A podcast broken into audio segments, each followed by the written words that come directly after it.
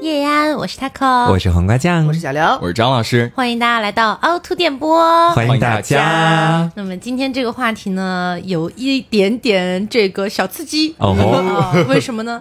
是因为俺最近的一个有感而发。哦，大家都知道我跟于老师在一起已经一年多了嘛，嗯，然后呢，就面临着一个家长时常会问说，哎，你俩什么时候打算结婚呀？哎，什么时候打算领证呀？啊，什么时候打算生小孩呀？啊，就一步一步的往上盘问嘛。嗯，然后其实对于什么时候结婚、什么时候领证这种问题的话，其实我俩还好，觉得说可以应付过去，嗯就觉得说到时候了就差不多了嘛。嗯，但是对于生小孩这个问题，我们两个都很头大。嗯，呃，就是所以今天我们可以来聊一下，就是关于催生的这个话题。哎呦，也 以及 愁的，对，以及呢，就是包括呃，我们大家有目共睹的都知道生育。率在逐年下降的这个事情啊，咱们一起来探讨一下，就是为什么现在大家就不是那么愿意生小孩儿这个问题，离不开在座每一个人的努力。我先问一下刘吧，嗯，呃，刘，据我所知呢，是一个非常非常讨厌小孩子的一个女士，嗯嗯嗯，嗯，所以你想生吗？就有过这个想法吗？呃，曾经在午夜梦回的时候，有一瞬间 觉得生孩子也不错，嗯，呃，但是只限于那梦午夜梦回的那一瞬间，然后醒来之后觉得哦，噩梦好可怕，我在想什么？恢复理智了是吗？然后去拜一拜之类的。呃，我的情况大概是这样的，就是我可能是由于童年一些小小的个人经历的原因，一直对小孩子没有特别特别大的那种向往，就是有一个自己的小孩，我要生孩子干嘛？我对这件事情就是持一般甚至偏向有一点点抗拒的程。度了，嗯，但是我不那么想要生小孩，却不影响。其实我现在很爱我的对象，并且我不排斥说结婚这件事情。但是我觉得这两个事情是可以完全分开的。嗯，而且我和大仙现在的状况是停留在他刚见过我的家长，就比较正式的。然后七月份我预计是我会去他那边见他的家长，比较正式的一个一个场合。嗯，呃，所以在这之后，可能是步伐和节奏走的会比 Taco 和于老师稍微慢一些，但其实我们是在同一条跑道上面的，都在就是一个步伐往前走哈。都在面向死亡，然后呢？我的情况是我现在是。我不能否认啊，对于网络上面充斥的一些各种各样的新闻呀、视频呀，甚至有一些打引号的案件啊，你会愈发的觉得生小孩是一件哦蛮吓人的事情。嗯啊，但其实不乏也有一些让你看了之后觉得哦好温馨哦，比如说薯条啊、条条啊，很很可爱，你也会觉得有一个小孩会不会觉得呃不一样？嗯，但是呢，一想一想生活的压力，因为我们现在聊比较现实的东西嘛，可能大家都是想要留在杭州的。嗯，那么结婚首先可能你们两个要有一个稳定的家庭啊。杭州这个房价呀，家人们，咱们买不起那么贵的，但是便宜的杭州现在可能也要三四万一平哦。嗯，哦，这有有点难哦，你知道？你可以在山西买房，每天坐飞机上班。生活成本会不会太高啊？我每天就每次来杭州之后就住在你家，然后连续一周，然后每天录节目，录够一个月的，然后我打算离开。我也是从安徽坐飞机上班的，录起来都住酒店，是这个意思吗？对。所以现在其实有一点，嗯，怎么说？拿不定主意，但内心说实话是有一点抗拒这件事情的。嗯，我现在比较抗拒的一个核心原因，可能还跟刘不太一样，就是他可能是更多在经济压力上面，就比如说你要买房，你要供房贷，然后同时你还要负担小孩的各种学费，以及你是不是要去上一些兴趣班啊？妈妈，我想学画画，你是不是得给他去报个这种画画班什么之类的？爸爸教你吗？爸爸是学美术的，爸爸是美术出身。我想学舞蹈，呃，妈妈也可以。不是你，他扣的他。他会的，其实对拉丁。哎，对对对，他阿姨会拉丁啊，让那个张张叔叔，张叔叔可以教体育，可以教你 B C，跳给你看。音乐课我们有大人。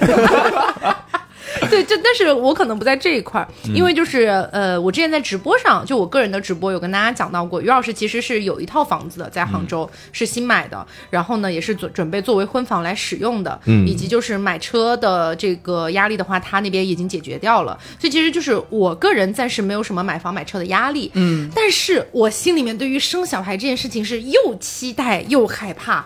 所以就是这种复杂的情绪会让我很想要远离生小孩这件事儿。嗯，对，就比如说我害怕的是什么哈？首先我害怕的是我身体恢复不好啊，我觉得很吓人，因为就是我怀胎，然后把它生下来。啊，我打算的是使用一个剖腹产的一个手术。那哦么，首先这个疤痕，我不知道它能不能完全消失掉，我觉得应该大概率是不可能完全消失掉的。嗯然后会不会给我造成很多的后遗的症状？比如说我是不是会漏尿？然后我是不是会什么盆底肌又怎么怎么样了？那你是必然会的呀。对，我就觉得好可怕。然后我就会觉得说，生小孩似乎会对我的身体造成很大很大的伤害。嗯这一点是我目前来说最害怕的一件事情。然后其次就是对小孩的教育上面，我就会觉得小孩。我要怎么教育他呢？我当然希望他能够在我这里是一个完全 free、完全自由、开心、快乐成长的一个状态。可是假设我有一个地方没做好呢？我会不会让他造成一些心理阴影？他会不会诞生一个童年阴影？然后长大之后他就做节目说我的原生家庭非常的不幸。他长大为什么也要做节目啊？他的童年阴影大概就是出生听得懂人话之后开始听了凹凸电波 Plus 吧，听了 Plus 版本。很害怕，我很害怕给他造成一些影响。然后其实之前我有在网上看到一个说法，我觉得不能说是绝对百分之百的对，但是我觉得也是有一定道理的。就是说现在不想生小孩的那部分人，很有可能他们才能成为更好的父母，就是因为他们知道生小孩你要付出什么，你要对小孩做一些什么样的事情，然后你可能担心你自己做不到，没有办法那么完美的做好它，所以你才不敢生小孩。我现在确实是有点这种感觉。嗯，其实你说到生孩子这个点上，他跟我真的是差了十万八千里路，可以说、真的。我这辈子喜欢女的，我这辈子如果不出意外的话，应该就是不会有自己的小孩这个样子。嗯。然后呃，其实，在家里面的时候，我跟我妈出柜了嘛，我妈也一直都知道我是一个 gay 的身份。哦但是她真的这知道吗？她时常失忆，但是 并不妨碍她就是经常会跟我讲说你什么时候结婚，什么时候生小孩？儿，甚至于说我先前在节目里面也跟大家分享过，就他要给我相亲什么的嘛。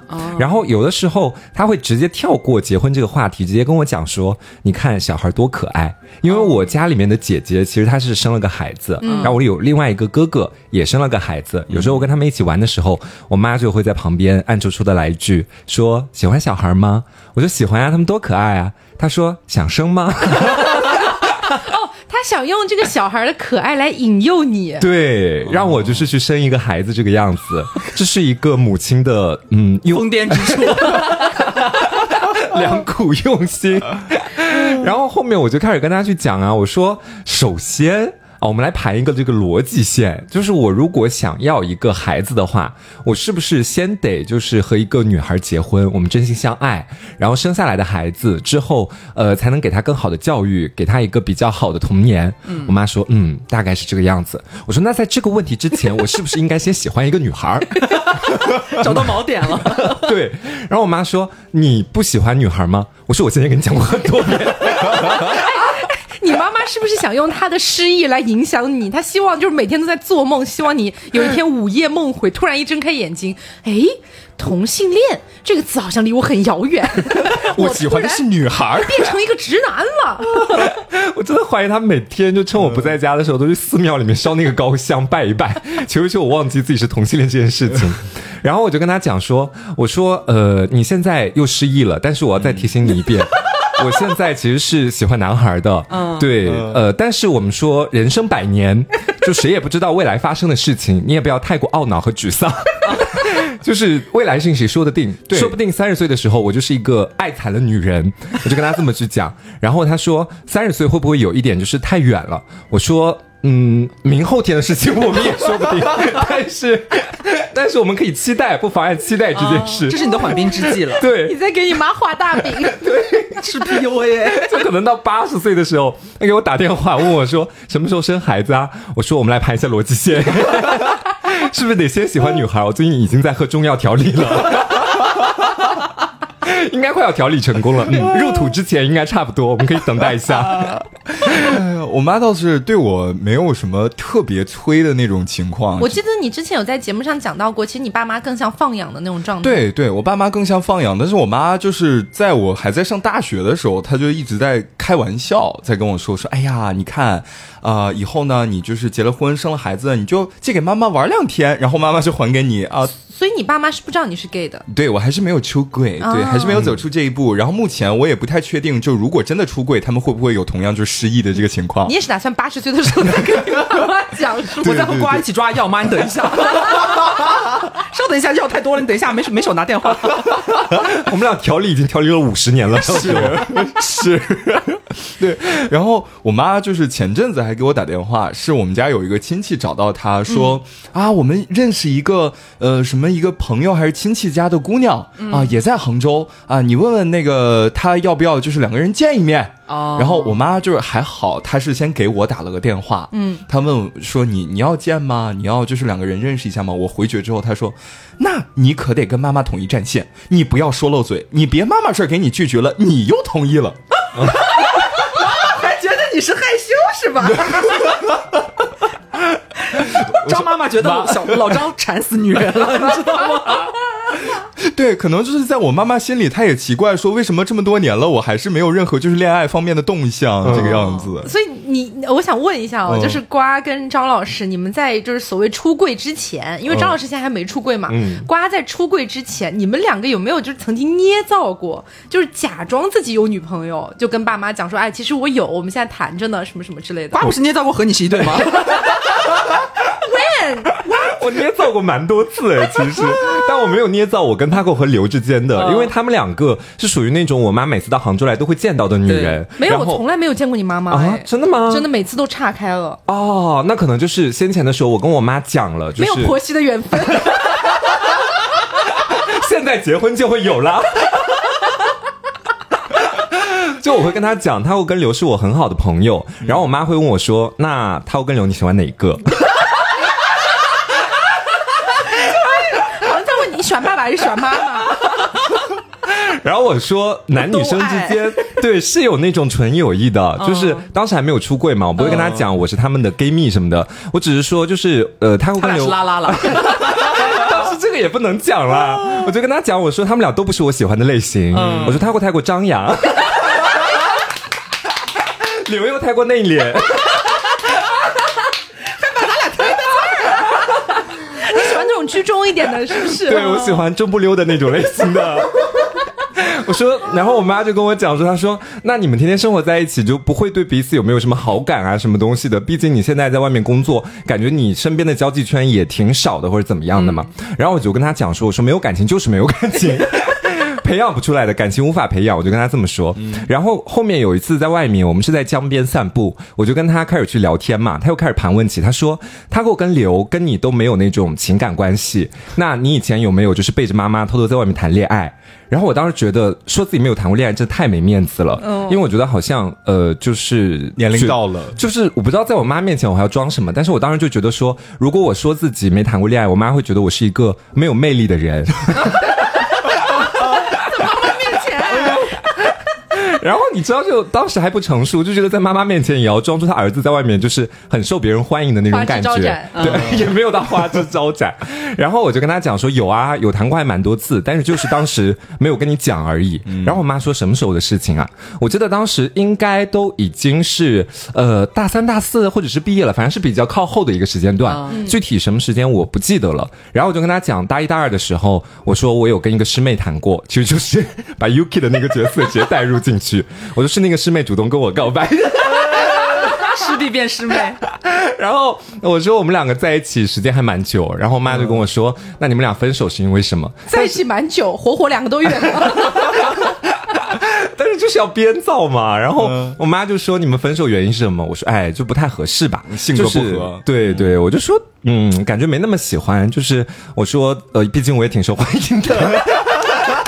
就是会觉得不要委屈自己，就在妈妈面前各种装，你知道吗？然后我妈后面就说，嗯，她说确实是，就是找那个伴侣一定要找一个你比较喜欢的那种类型。然后她说你可以在后面继续好好寻觅一下这个样子。然后我到后面的就走到末尾了，都要回家了，她又开始问我说，那他跟跟刘就是这两位女士，你更喜欢哪一位啊？没有，他在问你们俩的感情状态，哦但当时你们两个其实还是恋爱状态，哦我当时就我都不知道该怎么说，你知道吧？如胶似漆。对，我就说 他们俩关系很好，嗯，然后平常生活的也挺和谐的，嗯嗯，没没有了，再多编不出来对了。我怕我再说两句就露馅，当时是，嗯，所以你妈妈就是从这样一个状态慢慢转移到后来，就是你也出柜了，嗯也告诉了你妈妈，就是其实你不喜欢女孩这件事情。对我有跟她摊牌，就我当年都是骗她的，就是跟她讲那个前女友什么的，其实你有摊牌我摊牌了，因为我妈当时有拿这个事情举证，哦她说你其实大一大二的时候，你当时跟我讲你跟师妹谈恋爱，当时是喜欢女孩的，你怎么一到了后面的时候你就跟我说你是 gay 了？哦，不是，她不知道 gay 这个词，她说到后面你就是同性恋这个样子了。死同性恋。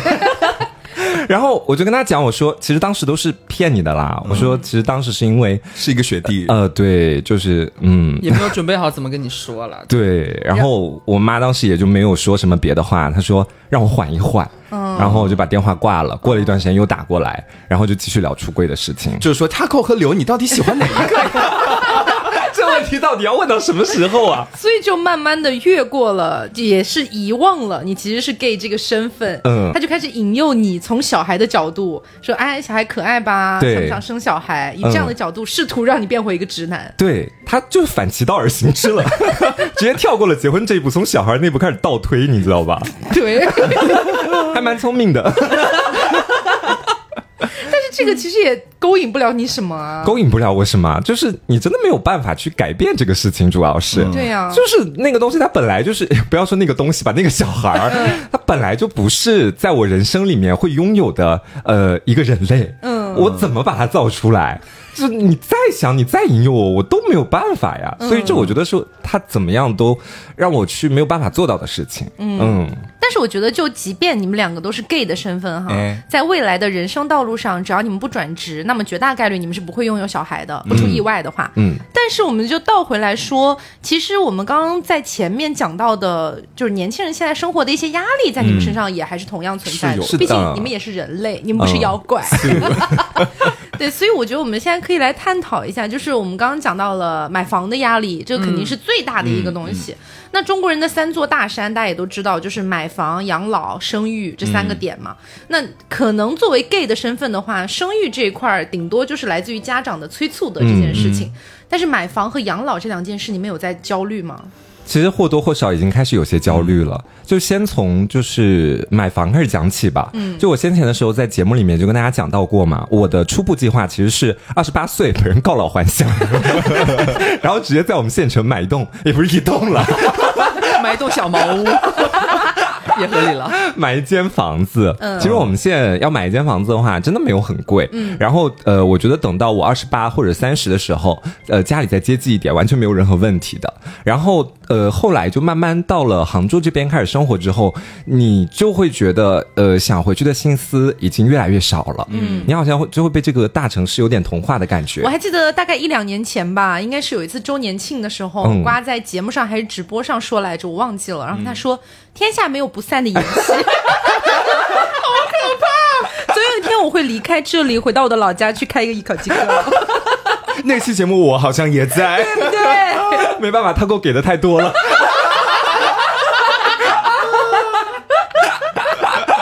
但是你想想看，我如果一旦要开始留在杭州这边，然后去买房子的话，新一线城市的房价确实是有点吓人的。对。然后其实现在距离买一套房子还差很远很远的距离。嗯。呃，我觉得说到后面，因为前面他哥也讲到过嘛，生育包括结婚，可能就不是我现在要考虑的问题。嗯。我现在唯一觉得挺庆幸的就是，我可以一门心思的开始去攒钱，嗯，去买那个房子。如果还有一些别的剩余的话，可能也会存一点给自己养老或者给父母养老，应对一些意外的事件，算是。嗯。但是你要说焦虑嘛，确实是焦虑的，因为觉得自己赚的还不够多。对，就是我始终觉得，不管我们，因为我我们的工资其实是上下会有一些浮动的嘛，不是每个月固定那样子的。但是就是不管是多的那个月还是少的那个月，其实我都会在这件事情上面有点焦虑。就是确实是因为杭州房价确确实是比较高，嗯，那如果说我想去买一套房子的话，呃，对于我来说，我肯定不是纯粹那么刚需的一个需求，嗯，就我不是说我一定要在杭州买一套房子，然后我自己来住，然后住到我死，肯定不是这样。我肯定希望说这套房子是不是有点升值空间啊？哎，我不说拿它来赚多少钱，但我也希望，比如说再过多少年，我又攒到多少少钱了，然后我可以把第一套房子卖掉，我是不是能置换一个更好的？嗯肯定是会有这样的想法嘛。那你势必就会想选一些地段稍微好那么一点点，升值空间稍微高那么一点点的吧。嗯那如果但凡高了那么一点点的话，其实在杭州的房价又会往上飙很多，比如说到四五万、五六万都会有。嗯所以你这么一算下来，即便你买再小再小平方的，而且现在杭州的新房这种小平方的越来越少了。对对，所以你就会觉得天哪！你随便点开一个那种新开盘的楼盘，一百三十四平起步，一百五十多平起步，你觉得呃，掐指一算，哦，好像差的也太远了吧？对啊，就现在你在杭州，哪怕找一个比较偏的地区，你去买一套新房，因为我说实话，我们的就就拿我和大仙，包括 Taco 和于老师这两对情侣来算，我们之间是有不太一样的顾虑的点的。因为其实说实话，呃，Taco 他们那边可能经济压力会相对小一些，嗯，然后我和大仙这边，大家都是可能、呃就是很普通的两个小康家庭啊、父母双全，父母健在。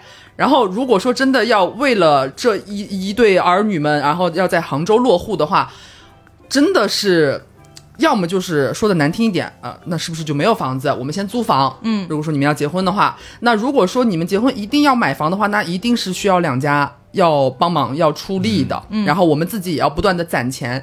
甚至即便这样都没有办法达到一个妄想说全款购入一套新房，嗯那那么当你有了新房之后，你还要面临很大很大的房贷，因为如果有买房经验或是了解这方面的人，他一定就会知道嘛。你如果贷款一开始你首付交的越少，那你还的就会越来越多。对，这个差值是其实蛮夸张的。嗯，那你考虑到这个，你一听那个数字，你就会害怕，你知道吗？几百万，嗯，而且我和大仙的年纪要比 Taco 要还要大一些，我们其实都要三十，大仙已经三十加了。嗯这个压力其实是在身上会觉得是尤显沉重的。嗯你先不说房子的压力，如果在这样的一个基础上，呃，家长可能会说，哎，你俩年纪都不小了。嗯，是不是？那呃，是不是要考虑这个孩子的问题呀？父母年纪呃也也也挺大的了，我们也不再是年轻了。如果你们呃比较早的哎生孩子的话，那是不是父母还可以帮帮你们呀？那如果你们再继续往后拖的话，啊，是不是？哎，对女生哎留的话，你这个生育的这个压力，对你自己的身体耗损可能也是这个比较难恢复。哎，包括哎父母也越来越老了，就是有各种各样的理由。他们有时候我能理解到，我的父母不是在催我生小孩，不是在催我结婚，他们也是从一种我能够理解的层面，是说希望你能够比较少的。去走一些弯路，或者有更大的损失，因为他们会默认说结婚然后生小孩这条路是默认你们两个要走的，你们是一定会走这条路的。那么越早的话，可能对你们的损失就会越小，那是不是就要尽快想这个事情了呀？嗯，但是我们目前就是想到这个房子的话。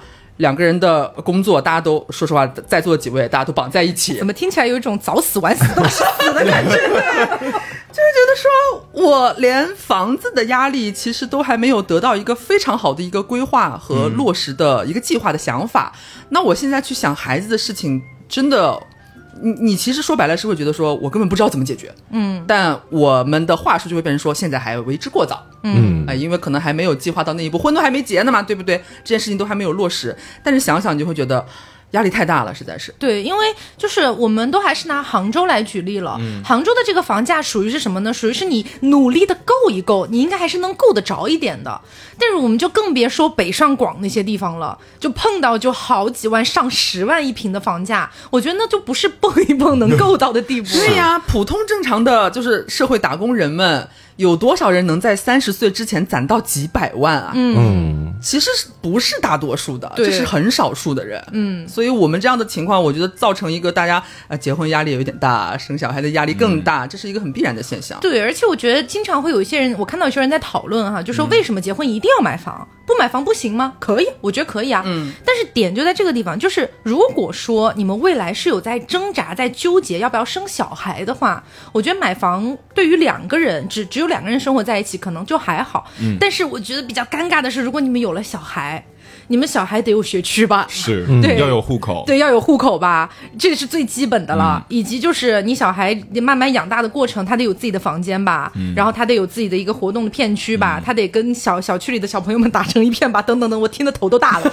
所以你没有房子的话，这个问题确实是会有一点尴尬。嗯你你总不可能说让一个两三岁的小孩跟着你每年或者每半年搬一次家吧？就确实是一个动辄就是一个很大的一个事情。嗯所以我觉得这个是绑在在年轻人身上一个比较大的一个包袱，就是你好像逃不开这一点，除非你不生小孩。如果你能够做到，就是说，哎，我跟家里面拼死抗争，我打死也不生，我死也不生，我再怎么样我就不生，然后家里面最后屈服了啊，不生就不生吧，那我觉得，哎，万事大吉，哎，非常的美妙。直到你有一天你觉得你的条件达到了，你自己也愿意生了，那你就可以生，不想生继续不生就可以了。但是这个点就很痛苦的是在于，很多人他没有办法去做到那个拼死抵抗。他就算再拼死，再怎么样，最后只要爸妈来一句“你你你不生小孩，我们就跟你断绝关系”，或者说我们就怎么怎么样啊，或者说有一些人他的经济还依赖于家庭的，那就更无法抗争了。嗯，所以有很多的年轻人他在这个痛苦的漩涡里挣扎，就是因为这个原因，他没有办法切断原生家庭给他造成的那种压迫感。当然，我也承认有小部分的那种家长老一辈哈，他们是不要求孩子一定要生孩子的。啊，那那那那那万事大吉，但那那也是个很好的现象。但是这种人很少啊，我觉得绝大部分的中国家庭多多少少都还是会催生的吧，就是 就像张老师和瓜遇到的那种，哎，生个小孩给我玩玩，你在 想你这么想生小孩，你自己干嘛不生啊？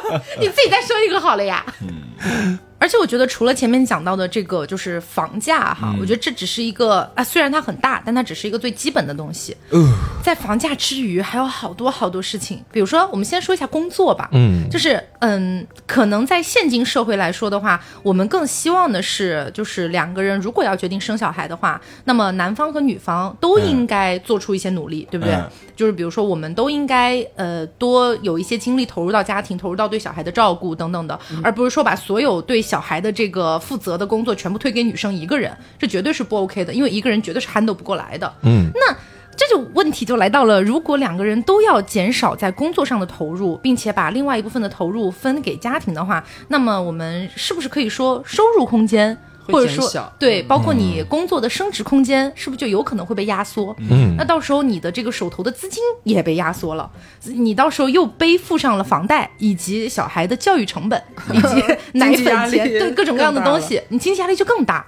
这我感觉这是一个无解的问题，有点在循环的意思。对，所以现在有很多年轻人他会选择什么呢？就是好，我把这个压力转嫁，我转嫁给婆婆，或者转嫁给就是这个丈母娘等等的，但是。能够帮忙带孩子的婆婆和丈母娘，也不是说每一个家庭都会出现。对，呃，有一些婆婆她愿意带，有些婆婆不愿意带，或者怎么样，那也是人家的自由啊。对，对你总不能道德绑架吧？你说，哎，你是我婆婆，必须得给我带小孩，那不人家就是不带，你能怎么办？你好像也没有什么办法。而且，其实这个事情在我身上就是一个，就是很现实的一个例子。就其实于老师的妈妈是明确的表示过说。如果你们生了小孩，你们带不过来，工作忙，嗯，就把他丢回温州来，哎，我给你们带，哦，他是有明确的表示过的。其实一开始听到这句话的时候，我哎，我很兴奋，你知道吗？因为我会觉得说，照顾小孩最累的可能就是头三年，因为他没有办法去上学，大把大把的时间，你必须二十四小时陪着他，这种感觉，不管是爸爸还是妈妈，你总得有人在他身边吧。但是如果度过了三岁之后，他开始上幼儿园了，然后你每天其实有很大的时间，他是在学校的嘛，嗯，就觉得还好一点。所以我就在想，哎，那不如就把他丢回温。就丢个三年，可是后来我仔细一想，我觉得不行。原因是什么呢？就是因为我我个人是很想对这个小孩负起百分之百的责任的。嗯，然后我会觉得说，如果我把他丢回温州的话，他是爷爷奶奶在带的情况下，那么给小孩灌输，虽然说他才两三岁哈，但是其实两三岁对于一个小孩来说也是非常关键的时期。然后这个时候，爷爷奶奶给他灌输的可能更多是老一辈的思想，不一定是错的啦，但是肯定跟年轻人的思想是不一样的。嗯，所以我如果不是自己带的。假设我到了三岁把他接回来，然后发现，呃，你怎么是这样的思想？你这小孩思想怎么这样？所以，我我会觉得好像跟我理想的那个状态又不一样了。嗯，所以我跟于老师讨论来讨论去，我们俩又决定说，如果真要生的话，还是自己带比较好一点。嗯，可是自己带又会回到前面那个问题，它就变成一个死循环，你知道吗？嗯，包括我妈也明确表示过，我妈说，如果你们工作忙没时间带，把他丢回重庆来，只要没有一个人想来杭州。反正都那个话术都一模一样，要么丢回温州，要么丢回重庆，好像那是个什么沙包一样，你知道吗？但是我想思来想去还是不行，就是让老一辈带我，嗯，还是没有那么放心，以及没有不是我心里的那种理想状态。你这个情况我可以理解，就是因为我本身就是老一辈，就是我在姥姥家长大的，哦，对，就以至于在小的时候，有的时候看到我妈。我会有点害怕。啊，对，然后后来呃，就是跟妈妈接触的时间也比较少，嗯。所以呢，到后来就是直到现在，我觉得我跟我妈的关系没有那么的亲密，啊，就不是说亲子之间有一种特别怎么说黏着妈妈或者是黏着家里面长辈的一种感觉，嗯。但反而就是在见到姥姥姥爷的时候，呃，我会更加亲密一些，有这样的感觉。嗯对，所以对于一个孩子的成长过程来说，父母的身份和他的位置是一个相当重要的存在。对啊，那如果说在前期你没有把这个底子打好的话，那后期其实就算是他心里面没有什么太多的童年阴影之类的东西，嗯但是自然而然的就会跟父母的距离有一个怎么说，也不是不能说像山，就反正有一个坎儿。隔层纱那种感觉。对对对对我我能理解，因为我嗯小时候也是我外公外婆带的，哎我是直到上了小学三四年级哦才、那么大了对，才回到我妈妈我和我爸的身边的。然后其实。呃，虽然说我后来跟我妈培养出了很强的那种情感关系，可是我我的一个感觉就是说，我小时候在我外公外婆带的过程当中，我是在学习，因为小孩是很擅长学习和模仿的嘛，嗯，我是在学习我外公外婆的一些生活习惯，嗯，因为我以为那就是对的，后来我慢慢长大了才知道，其实有很多事情都没有那么对，比如说一些对比如说在菜市场吃叶儿粑，不是，就一些其他的，比如说一些生活卫生上的，嗯，等等东西，老一辈他可能没有那么注意这些东西。当然不是说每一个老一辈都这样哈，我只是说我的家庭，所以就导致我小学的时候，就是我妈为了纠正我这方面的问题，花了很大的力气才纠正过来，然后也其实也没有完全纠正过来，深入骨髓是吗？真的有点深入骨髓，你知道？就比如说，好比我从来不爱打扫家里面，嗯这个其实就是被我外公外婆可能有点影响到。我外婆是很爱打扫，但我外公基本上就是嗯甩手掌柜的那种感觉。然后我就觉得，既然有我外婆打扫就好啦。后来呢，我妈想尝试让我去打扫，每天都在那边说啊，打扫一下你的房间吧，什么什么之类的，我就随便弄一弄，我就跟我外公就差不多的那种感觉。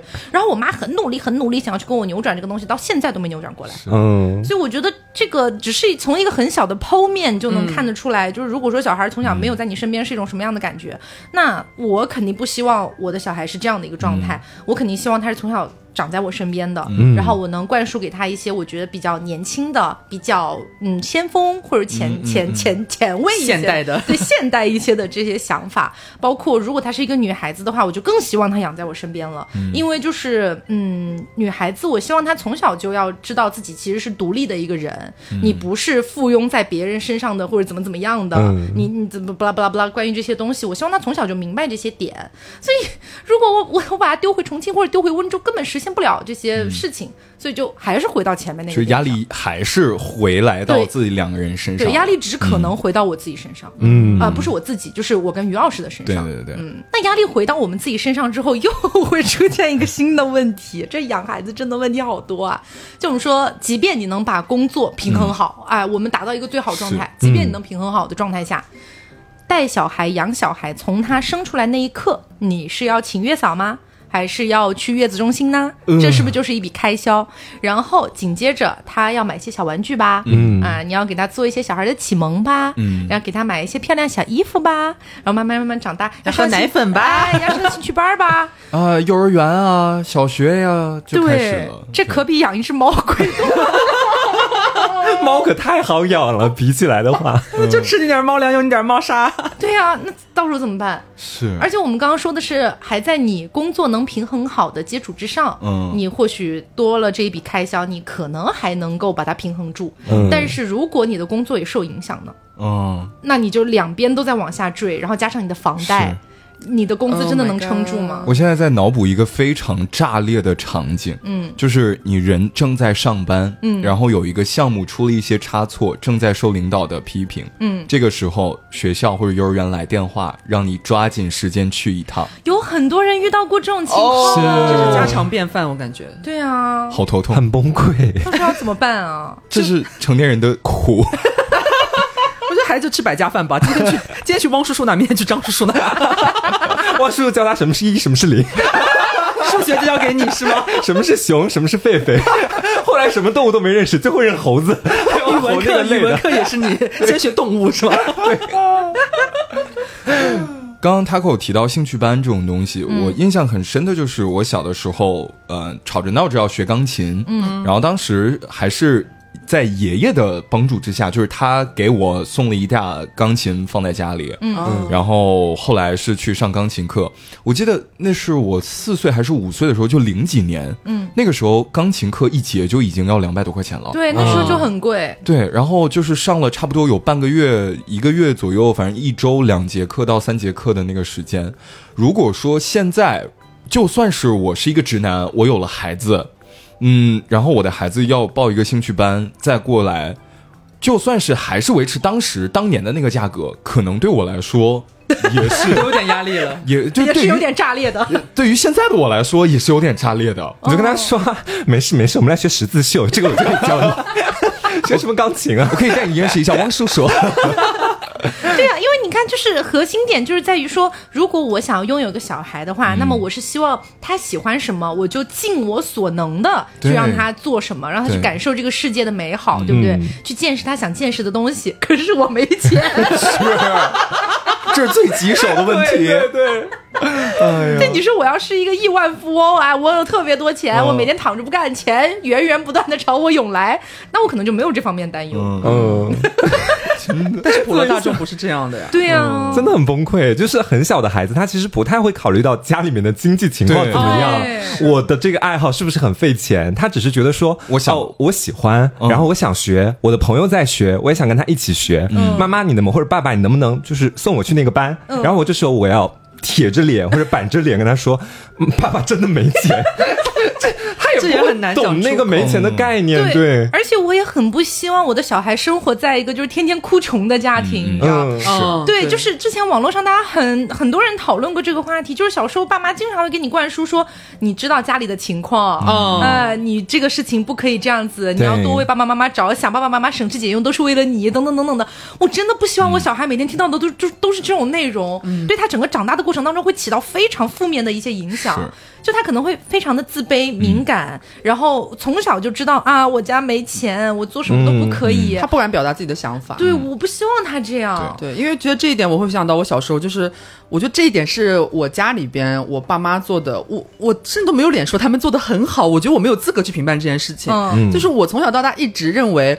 我们家就是普通的小康家庭嘛，就是就是没有穷的揭不开锅，但也不是什么大富大贵，就是很正常的工薪阶层的一个水平的家庭。嗯，但是其实到我长大，比方说前呃这我工作之后的七八年之内吧，我有了解到这个事情，就是说我小时候我从来不清楚我们家有经历过什么样的大风大浪，嗯就是说在经济条件上面，但实际上是出现过数次的。嗯，因为我之前有在节目上有讲过说，呃，在我比较小的时候，我爸爸其实呃在几年之间吧。陆续出过那么两次车祸，然后其中有一次是比较严重的。嗯，那段时间呢，我印象我忘记是小学几年级了，但是他好像持续了有按年算的，我忘了是两年还是多久来着？因为他那次比较严重，需要很久的一个恢复时间。嗯，等于就变成了在那段时间，其实只有妈妈一个人在工作的。嗯，然后，但是我其实，在小学的时候，你意识不到说，其实你的家庭是发生了一个比较重大的变故，从经济方面是对你的家庭造成了很大的冲击的。嗯，就是我会觉得，在我的角度，我当时是一个小朋友，我没有觉得我的生活质量得到了任何的下降，嗯或者说质的下滑，我从来没有感觉到这一点。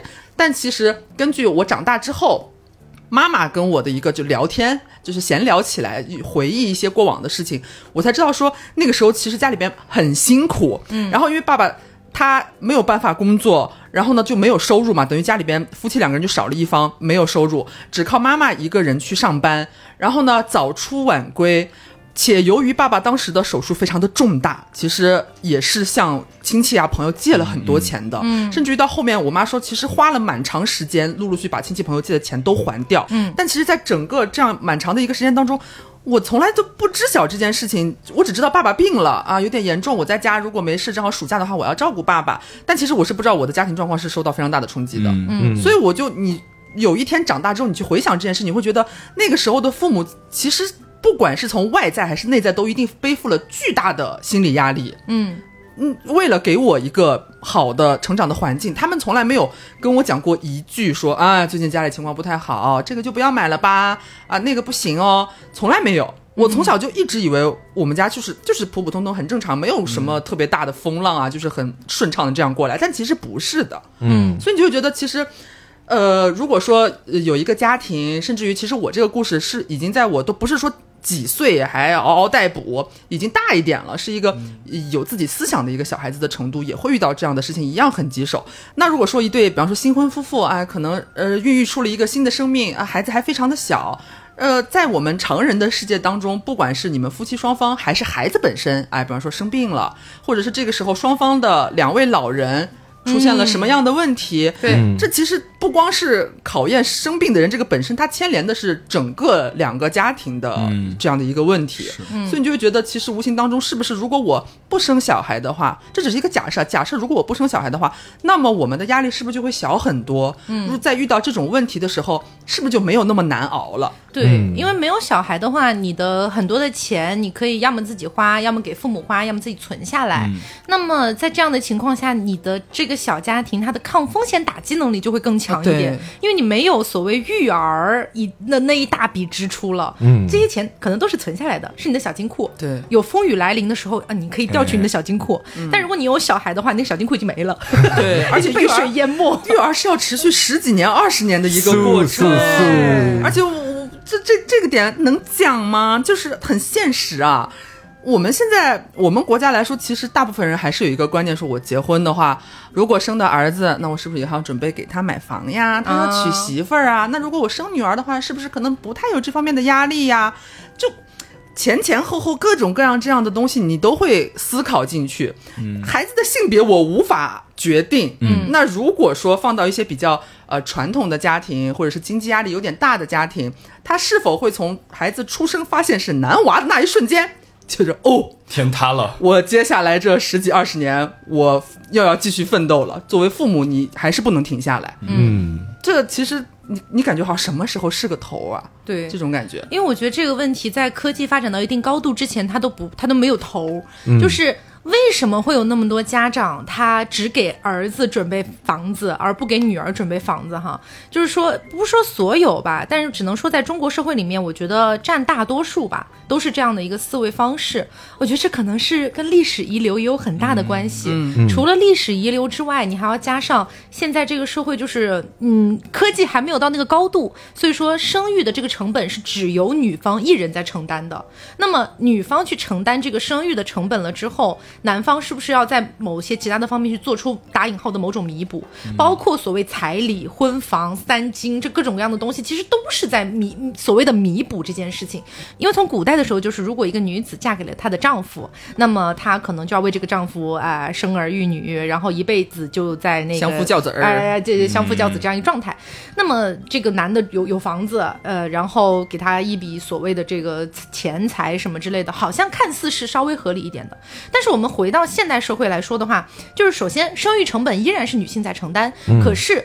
女性，我们也非常不推荐，包括现在有非常多的女孩子也意识到了这个问题，就是你结了婚之后，尽量不要去做纯纯粹粹的一个家庭主妇，还是得有自己的工作，有自己的这个经济来源，独立的一个经济的一个能力等等的。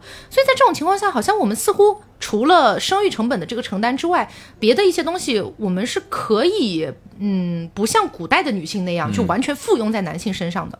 那么在这种情况下，就非常的微妙，就是为什么这几年大家炒彩礼、炒买房子这些问题炒得这么极端，就是因为我感觉这是。过去和现代的一个巨变之中，没有寻求到一个新的出路。嗯，你会发现，就是呃，我是女性，我可以工作，我可以有自己独立的人格，我可以不附庸于你，而且我还比你多了一个生孩子的能力。对，嗯，那怎么你我我那我为什么一定要就是有有什么样的一些举动呢？对，所以我为什么一定要跟你结婚？我为什么一定要给你生、所谓给你生孩子？我为什么一定要孩子生了跟你姓？就是 这些问题就扯不清楚了，你知道吗？那我们都不太敢聊这些，真的很怕被拘，你知道吗？这就扯不明白。就是，所以我觉得，就是那个古代和我们现今社会，它已经产生了一个巨大的变化，主要是在生产力上面的。嗯主要是在生产力上面。就比如说你在古代的时候，为什么那么多人愿意生孩子？嗯啊，为什么说我一家一定要生个七八口孩子？其实更多的是因为孩子是生产力。哎啊，他他稍微长大一点，他就可以帮着干点农活儿啊，或者增加收入，算人头的这都。对，然后以前那些古代，比如说你是一些特别穷苦的人家，孩子上不起学也也就上不起了，大字儿不识也就大字儿不识了。嗯，然后你稍微长大点点儿，哎，去那个地主家帮帮忙啊，能干活就行。对你还能给家里增加收入。可是现在这个社会不一定是这样了，是现在这个社会你可能生出一个废柴。但我们的要求却比以前高的要多得多。对你现在小孩儿，你除了九年义务教育，这个是肯定得要的，但是你还得附加上很多别的东西。对啊，所谓兴趣班儿以及各种各样的鸡娃的一些行为，你希望你的孩子是人中龙凤，你希望他总有一天考上九八五、二幺幺等等等等的，他的人生似乎通过这样的一个道路，他才是辉煌的，他才是腾达的。所以怎么办呢？他跟古代已经完全不一样了呀！古代你是生了一个嗯帮手，有点像，对话糙理不糙。古代你是生个帮手，你生的越多，你你那个种田的人就越多呀。那帮手越多，但是你现代不可能派人去种田吧？他们说我生五个娃，你娃帮我种田，你种田也就是在这个社会上，你也得先有田。对没田给你种啊。对你即便有田，你也不是以前那种所谓什么大地主那种人了，嗯，怎么办？嗯，对吧？就已经完全不一样。就我觉得是生产力的这个根本矛盾。嗯，哎好痛啊！咋整？当然，也除了我前面讲到的这个生产力的矛盾之外，还有很多别的矛盾。这些矛盾，嗯。不太好在节目上直接讲，因为可能会有人来说我们挑起什么什么对立之类的。但是这个内容的话呢，其实我在我的微博上面已经聊到过很多了，大家感兴趣的话可以去看一下啊。嗯反正就是要冲的话就冲他的微博。别冲我们节目。冲什么冲，反正就是说，呃，除了生产力矛盾的之外，当然我们承认还有很多很多的矛盾了。嗯，刚刚只是拿生产力这个矛盾来举个例子。然后除了我们前面说到的这些板块之外呢，还有一个点就是大家今年应该都有刷到过、有看到过吧？就是说我们的那个生育率啊、在逐年下降的这个事情。嗯然后今年我印象里是目前呃统计下来应该是不到八百万的样子。嗯，然后这个数字其实你要说它有多么的惊人和恐怖，其实也还好，它也没有跌到一个就是令人发指的地步。意料之中，可是它确确实实是在一个台阶一个台阶往下走对的。对，是不好的趋势。是。那这个呢，肯定就是我们前面讲到的种种原因了、啊，各种经济压力，然后个人思想上的一些差异化对对。差异化等等的，嗯，导致现在确实有很多年轻人他不想生小孩，嗯。就是他觉得生小孩对他来说可能会造成太大的影响了，他整个人生可能会翻天覆地的变化。对。我举个例子啊，比如说拿我来设想好了，之前其实呃有一次我在直播的时候，我在微博直播的时候，然后就有那个听众在底下问嘛，说 Taco 结婚之后打算生小孩吗？然后我当时的回答是，我说看缘分啊，大概类似这个意思。我说其实我也不排斥，然后如果说有这个计划的话，那就生呗，就是大概这么一个逻辑嘛。紧接着那个听众就问了一个问题，他说生了小孩之后还会继续做凹凸电波吗？嗯，对，其实我当时是就是脑袋嗡的一下，你知道吗？啊因为我觉得说这有什么关系？这两者之间有什么关联吗？就是我生小孩和我做凹凸电波这两件事好像就不搭嘎，你知道吗？但你细想，是不是发现还是有点关联？对，然后我细想之后，我觉得哇，细思极恐。嗯就是怎么说呢？因为我就比如说大家之前看的一些综艺哈，这个综艺里面可能会有一些女主持，她们突然怀孕了，嗯，然后她可能挺着大肚子录了一段时间的节目，可是她总有那么一两个月左右吧。她总有那么一段时间，他得是就是有点像请假、找个代班之类的这种情况。嗯，然后我也在想，对吼，就算我挺到，比如说我们说怀胎十月哈，嗯。我挺我录节目挺到九月，然后我在九月或者八月的时候，我我我我就努力的，我攒那么多期节目，嗯，可是我还得坐月子，对，对我我我可能还得坐个月子，我还要排恶露，对我我总得浅浅歇那么一段时间吧，对呀、然后不巧那时候刘烨怀孕了。节目只有我一个人在去做吗？我跟你说，不是危言耸听，这是有一定概率会出现的。嗯，对，包括其实还有一个点是我和大仙之前讨论过的，就是我们就很基于现实出发去想这个东西，也是 Taco 正好聊到这里嘛，就和我们现在正在做的事情，嗯甚至与各位听众也有那么一啾咪关联的这样一个这个东西啊。我们现在所有人其实都是绑在一条绳上的蚂蚱，啊对不对？啊，你甚至不用说，我和大仙，咱们还都在同一个团队里边，啊哈，大家吃着同一锅饭，而有一天你这个情况可能还是你有一天你怀孕了，你生产了，嗯但如果有一天是我怀孕了，我生产了，嗯，大仙是不是要照顾我？是，嗯，再说的极端一点，如果有一天我们的节目、我们的公司受到了呃一些冲击，但我希望他不要来哈。哦但是世事无常，咱们做一个就是假设而已。嗯我先呸呸呸，就万一有一天公司有长的铺垫，就万一公司有一天出现了一些什么问题，嗯，那我和大仙是否同时双双面临着失业？嗯，这问题是不是就很吓人了？嗯，那我们这个小家庭要怎么办？然后如果那个时候，哎，很不巧，为什么用了“很不巧”这个词？有了孩子，那其实对我们是非常大的影响的。嗯，所以基于这个点，大仙就他有非常强烈的意愿，甚至现在也已经在实施当中。他觉得他需要有一个另外的属于他自己的怎么说呢？别的一个对一个小的事业。来也预防这样的可能会出现的问题，就增强你们这个未来小家庭的抗打击性。哎，对对对，所以我觉得这是很切实的。对。呃，其实刚刚刘提到的这个，就是未来不知道会不会出现的某种风险哈。我我我我我们先暂放一边啊，因为他不知道会不会出现。但是呢，就是先当不存在处理。对，先当不存在处理。但是就是我刚刚说到的这个，假设我怀孕了，我肯定会有那么一段时间来不了上节目，对不对？这个问题我也已经想好了，那我怎么办？这个问题我想好了，就是在未来凹凸电我本来就有这个计划，就是我们会希望有更多的主播、更多的嘉宾加入到我们的这个主播团队里面来。嗯，那到时候我消失一段时间，好像问题不是那么大，果真吗？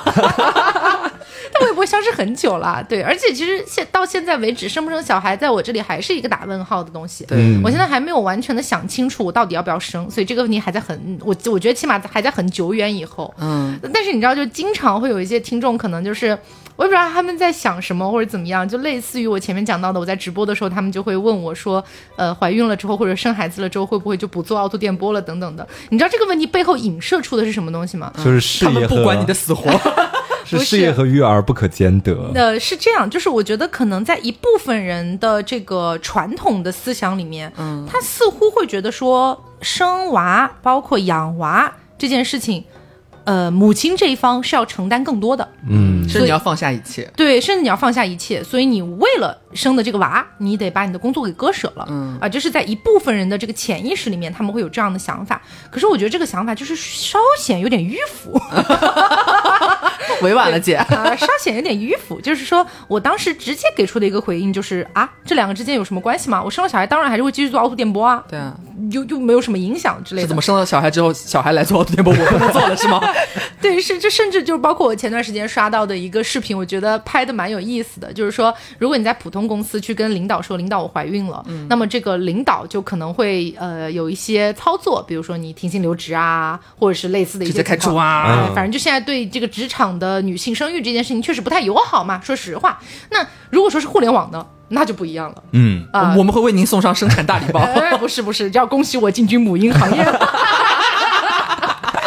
就要进军母婴赛道了，我跟你说，有一天恰饭是尿不湿，能接的牌子更多了。不是好事吗？啊，到时候如果有一些那个金主是吧，跑过来说，哎，我们是这个某某某某奶粉，某某某某纸尿裤，啊，听说你们这个团队的另外一位女性她也怀孕了，我们给你寄两份儿，对不对？这好事，奶粉也不用花钱了哈。对对对，月子中心也合作一下。我我觉得就是，反正我是往这个好的方向去想的，嗯。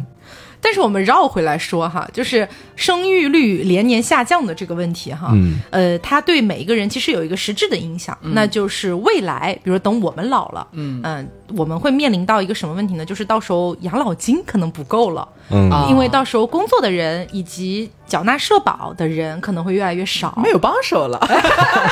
对，哎，然后我们这群老家伙又越来越多了，就是这整体就是一个老龄化的一个趋势嘛。那到时候我们的养老金，嗯，怎么办呢？交了几十年回不了本儿啊，那个着落搁哪呢？哦，对，可能会面临到这个问题。然后我之前有在网上看到大家在讨论这个问题，其中有些人的态度，我觉得不乏，我们可以说是有点消极。他就是说，可能我活不到那一天。说的也很合理，但是我们就说，假设你活到了你，哎，你交了这么几十年的这个社保，万一到时候养老金回不来要怎么办的这个问题，我觉得是呃很现实的，而且未来很有可能会面临到的一个问题，而是针对每一个人他都会存在的一个问题。对，那我个人能想到的一个最好的解决方式就是交给科技，哎，就未来科技发展了，有这个机器人了呀，有 AI 能够操作更多的事情了呀，啊，可能会好一点吧。呃，我觉得还是有概率的。对，然后另一对另一方面，我觉得也尽量多存钱、多赚钱吧，能够提高一下自己抗风险、抗打击的这个能力。对，而且就是我之前还看到一个说法，也是让我觉得就是心惊肉跳了一下下。就怎么说呢？他说的是，呃，好，大家现在都不生小孩也可以理解，但是就是有些人可能会想说，老了之后要怎么办？怎么养老？嗯，一一方面是这个养老金的问题嘛，可能会养老金供应不足的这个问题。哦那还有一个问题呢，就是有些人会想说，老了就去养老院儿呗，啊、但是呢，之前也爆出来过很多的新闻，就比如说在养老院里面被护工欺负啊，等等等等的。于是就有人提出了新的解决方案，那就是我们抱团养老，嗯就我们可能自己雇那么几个人，然后我们自己有一个什么小别墅啊，大家一起集资去养老，这样也是 OK。但是呢，就是说到时候人已经没有那么多了，哎，到时候就是你指望。出生率越来越低的情况下，孩子的数量越来越少的情况下，也就是人口的这个基数越来越小，嗯，那么这个人工的成本就会越来越高。那么在这种情况下，你觉得有几个生出来的稀缺的这些小孩儿愿意来做这样的工？事情，嗯，对，所以为什么我说，似乎在我的眼里，在我浅薄的认知里，我只能把这一切寄希望于科技。嗯，就是未来能我们能够通过科技来帮助大家养老，也就不需要那么多的人工，可能这个问题就能得到一些缓解吧。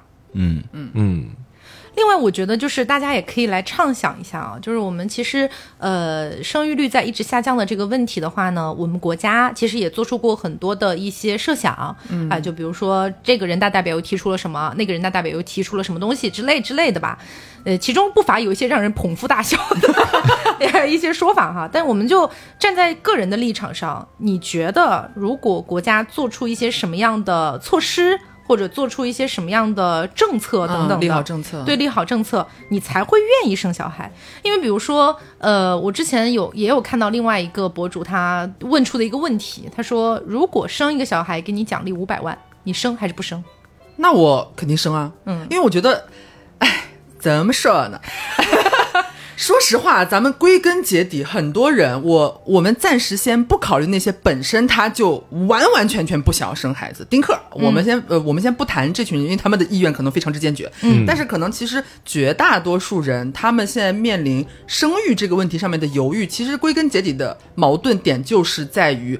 成本太高了，嗯，说白了就是经济，就是钱的事情。嗯，因为我要付出的东西，女生可能包括身体上，我有可能有很多难以恢复的一些损伤，包括我可能会对我的工作，然后我的收入，然后男方可能也是因为生了孩子，对不对？两个人要共同为这个家庭负担更多更多的事情，有更多更多的压力。但是好像绝大部分的问题都会回来落到钱的问题上面，嗯，因为有太多的支出了，我们无法负荷。来支撑这个生育和育儿他成长之后的所有的成本。嗯。那如果说国家有了更好的利好政策，就好比你举的这个极端案例，他会给我五百万，嗯，它就是能够非常切实的帮助这个新的组成的这个小家庭缓解由于生育所带来后续。几十年的问题的，嗯，它是有一定程度上是可以帮助我们缓解的，对。这样可能就不会那么大的影响这对新婚夫妻他们在生孩子之后，哎，是否要面临哎房贷的压力、育儿的压力？如果有这样的利好政策，它都是能够缓解的。那么大家对于生育的抗拒的这个思想可能会稍微有所缓解，我觉得这一定是有帮助的。嗯，但是问题就是现在目前给出的一些利好政策的提案也好啊、之类这些东西，没有办法完全的解决掉我们现在这一批面临生育问题的年轻人的这些顾虑。嗯，是，我们觉得可能还是不够，或者说没有办法解决到那么根本的问题，所以他说白了还是会犹豫。就是给的不够多。我委婉一点吧。对，就其实我来回答这个问题的话，我可能是这么想的，就说你光给我五百万，我都觉得还是不够的。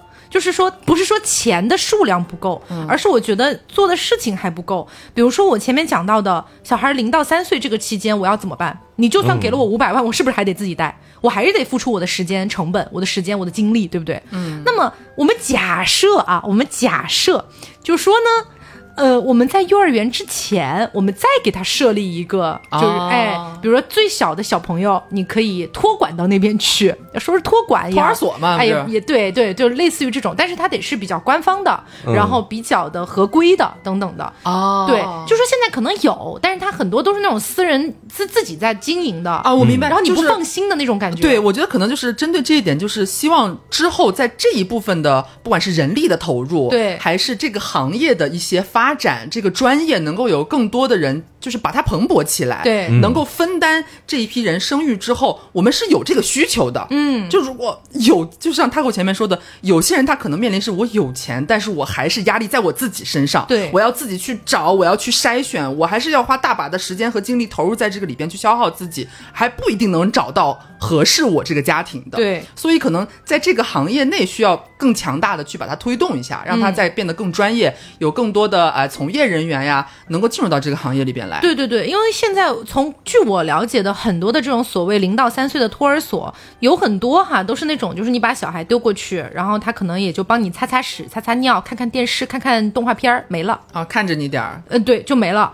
那你所期待的那种东西其实是不存在的，它可能在那边就是没有的。甚至说呃，可能就是嗯其实到现在根本没有那么普及，我们需要的是更普及的这样的一个东西。对对，因为我觉得零到三岁其实是一个最棘手的阶段，嗯，然后在此基础之上，你可能有一些物质上的一些补贴，嗯。啊、以及包括对新手爸妈的一些来自官方的 免费的一些培训，啊。就是教教你要怎么带小孩儿，因为有很多的年轻人他带小孩的方式都是问老一辈，嗯，但是老一辈也不一定是对的，就不一定是科学的，缺位过时，哎 哎，对。然后除此之外，可能还要有一些东西，比如说在父母双方的工作层面上的一些实际意义上的补贴。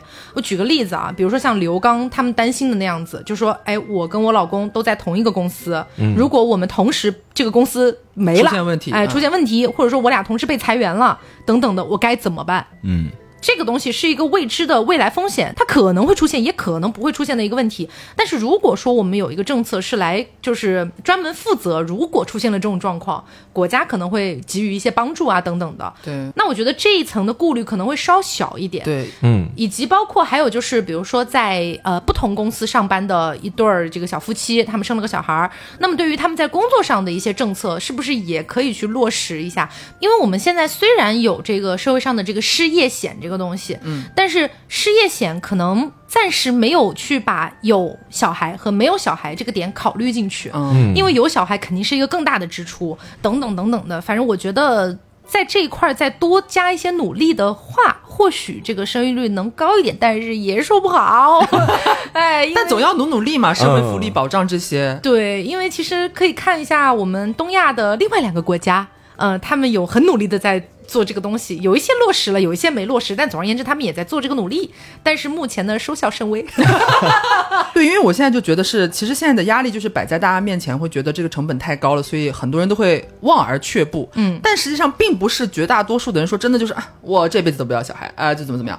其实很多人他也是他会畅想或者去抱有那样一个很好的一个蓝图、一个愿景。嗯，我觉得中国人骨子里，我我们不说迷信或者是老套那一那那一堆东西啊，就是大家肯定都是希望自己有一个美好的未来，无论它是什么样子的。嗯，那其中不乏有一些，他其实是希望说我可以有一个好的家庭，然后我可以顺利的有我的下一代，然后我什么儿孙满堂，什么 四世同堂，怎么怎么样。但这其实不是说就只靠两个家庭。啊，或者说两个人奋斗的努力是需要整个社会，包括国家的层面一起，我们去努力推动这个事情。如果说在双方共同的努力之下，这个中间的矛盾和这个压力值会变小的话，很多人他其实是愿意生的。对。嗯他也是希望有自己的小孩的，只是说面临现在眼前的东西，他不得不说，那我先等等吧，我现在我承担不了，所以我没有办法做这个事情，对。而不是说我真的真的不想。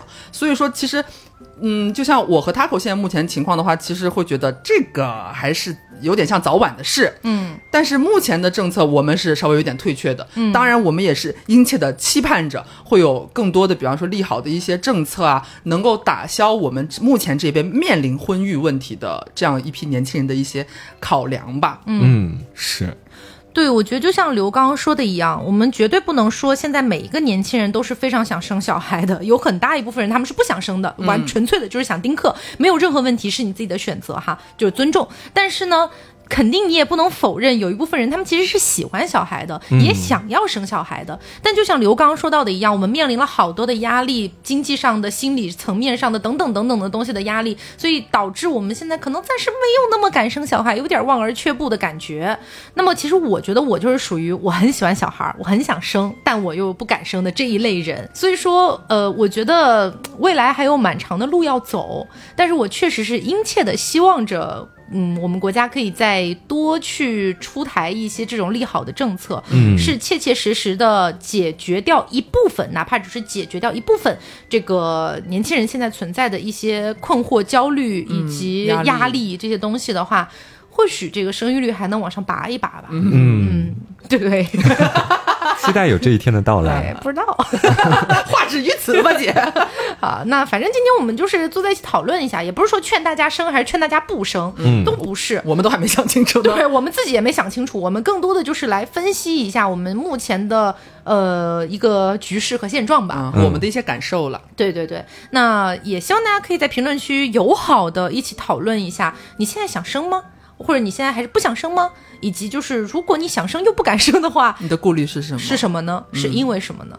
好，那我们今天节目差不多就是到这里，我是 taco，我是黄瓜酱我，是小刘我，是张老师。别着急，慢慢来，拜拜。